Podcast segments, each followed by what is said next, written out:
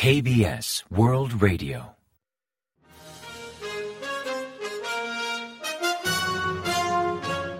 Informativo de KBS World Radio. Bienvenidos un día más al informativo de KBS World Radio. Les habla Javier Castañeda y tras el saludo les avanzamos los principales titulares del día 7 de marzo. El presidente justifica el plan de indemnización a las víctimas de explotación laboral. El plan oficial de indemnización indigna a las víctimas. Estados Unidos aplaude el plan de Seúl para compensar a las víctimas de explotación laboral. Pyongyang exige a Seúl y Washington frenar la actividad militar.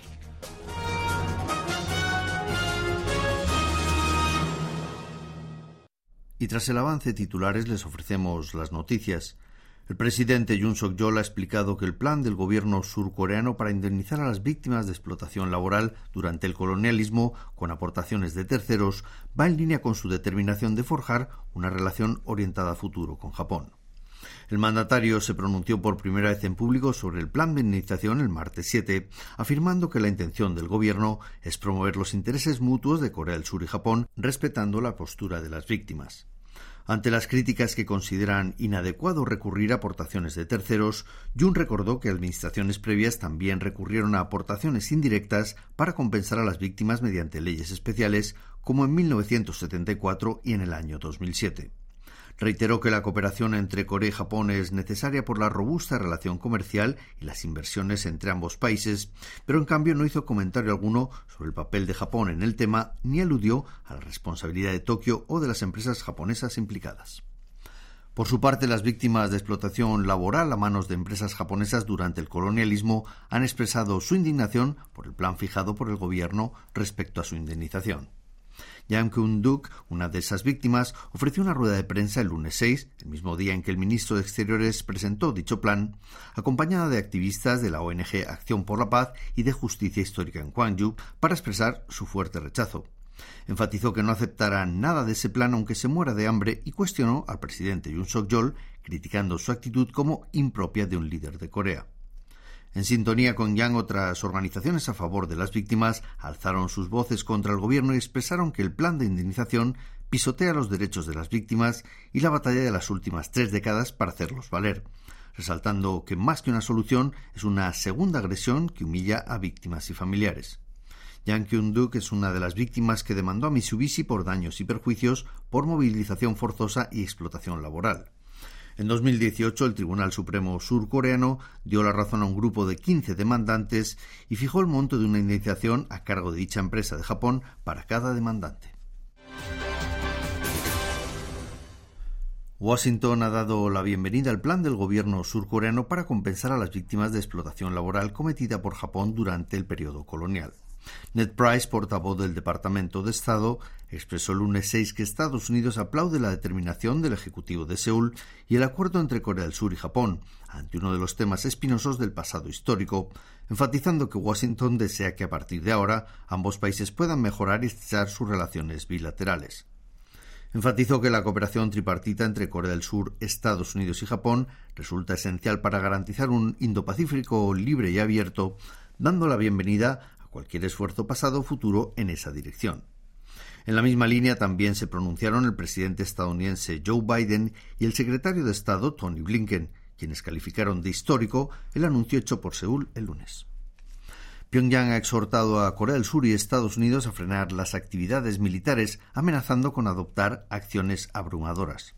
Kim Yo-jong, subdirectora del Partido de los Trabajadores de Corea del Norte y hermana del líder Kim Jong-un, expresó el martes 7 que su país sigue atentamente los movimientos de las fuerzas estadounidenses y surcoreanas y, de ser necesario, está preparado para una respuesta ágil y contundente en cualquier momento. Mostró una reacción exaltada ante la advertencia del comandante del Indo-Pacífico de Estados Unidos, quien anticipó que si Pyongyang lanzara un misil balístico intercontinental hacia el Pacífico, lo derribarían inmediatamente. Al respecto, Kim Jong afirmó que cualquier operación militar de Estados Unidos contra ensayos norcoreanos de armas estratégicas en aguas internacionales o espacio aéreo abierto fuera de su jurisdicción sería considerada por Pyongyang como una declaración de guerra. El anuncio de recurrir a aportaciones de empresas surcoreanas para indemnizar a las víctimas de explotación laboral por parte de Japón durante el colonialismo abre la puerta a organizar cumbres consecutivas entre Corea del Sur con Estados Unidos y Japón durante el primer semestre del año. Fuentes presidenciales aludieron el martes 7 a la posible visita a Tokio del mandatario surcoreano Yoon Suk-yeol para celebrar una cumbre con su homólogo Fumio Kishida los días 16 y 17 de marzo, según la prensa nipona, aunque no hay confirmación a nivel oficial. En cuanto a la, posible cumbre con Joe Biden, presidente de los Estados Unidos, ya han empezado a coordinar los detalles. Actualmente el asesor presidencial de Seguridad Nacional, Kim Song-han, está de visita en Washington por el posible viaje del presidente Yoon Suk-yeol a finales de abril en conmemoración del 70 aniversario de la alianza bilateral. Tampoco se descarta una reunión trilateral para mayo entre Jun, Biden y Kishida en Hiroshima, en Japón, donde coincidirían para participar en la cumbre del G7 a la que Corea del Sur podría asistir como país observador. Chu Kyung-ho, viceprimer ministro de Economía, abogado por reforzar la cooperación económica entre Corea del Sur y América Latina con miras a las próximas seis décadas. Así lo afirmó el martes 7 durante una mesa redonda celebrada con los embajadores de 18 países latinoamericanos establecidos en Seúl para valorar los intercambios de las últimas seis décadas, desde que Corea y gran parte de estos países de la región establecieron lazos diplomáticos. Como sectores para aumentar la cooperación, Chu aludió al comercio y a las inversiones, a la red de suministros, a la lucha contra el cambio climático y al desarrollo de infraestructuras.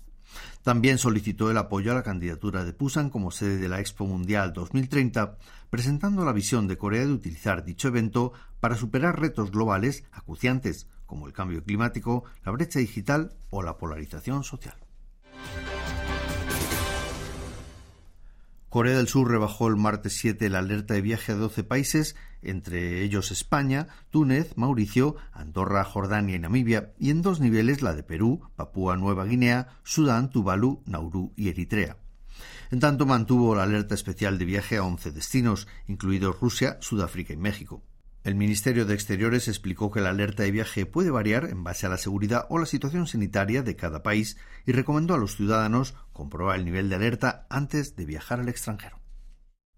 El gasto en educación privada, que cayó en picado durante la pandemia, marcó un nuevo récord en 2022 con 26 billones de wones, superando los 400.000 wones en promedio por alumno.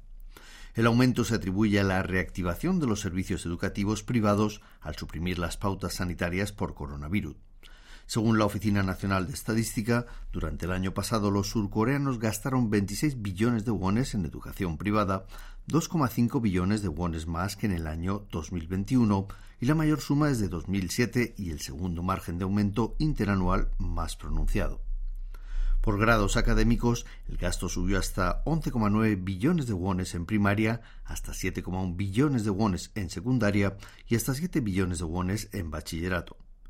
La demanda de servicios educativos privados fue superior en primaria, donde marcó un 85,2%, reflejando que 8 de cada 10 estudiantes surcoreanos reciben clases particulares. En tanto, el gasto por alumno fue de 410.000 wones mensuales, más elevado entre aquellos que cursan bachillerato.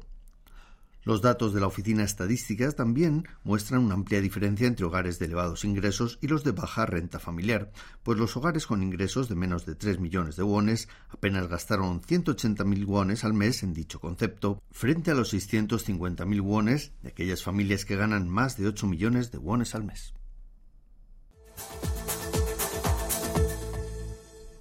Y ahora pasamos a ofrecerles el pronóstico del tiempo. Para el miércoles 8 se espera un día cálido con posibilidad de lluvias ligeras de hasta 5 milímetros por la tarde en Seúl, también en Gangwon y al norte de Chungcheong. La temperatura marcará entre 1 y 12 grados centígrados de mínima en la mañana y entre 14 y 22 grados centígrados de máxima por la tarde. La calidad del aire será regular o buena salvo en Gyeonggi y al oeste de Gangwon, donde el smog podría aumentar durante la mañana. Y a continuación comentamos los resultados del parqué. El índice general de la bolsa surcoreana, el Kospi, ganó un tímido 0,03% el martes 7 respecto al día anterior, hasta cerrar la jornada en 2.463,35 puntos. En tanto, el Kosdaq, el parque automatizado, bajó un 0,09% hasta culminar en 815,76 unidades Y en el mercado de divisas, la moneda surcoreana se depreció frente a la estadounidense, que ganó 2,5 unidades hasta cotizar a 1.299,4 wones por dólar al cierre de operaciones. Y hasta aquí el informativo de hoy. Gracias por acompañarnos y sigan en la sintonía de KBS World Radio.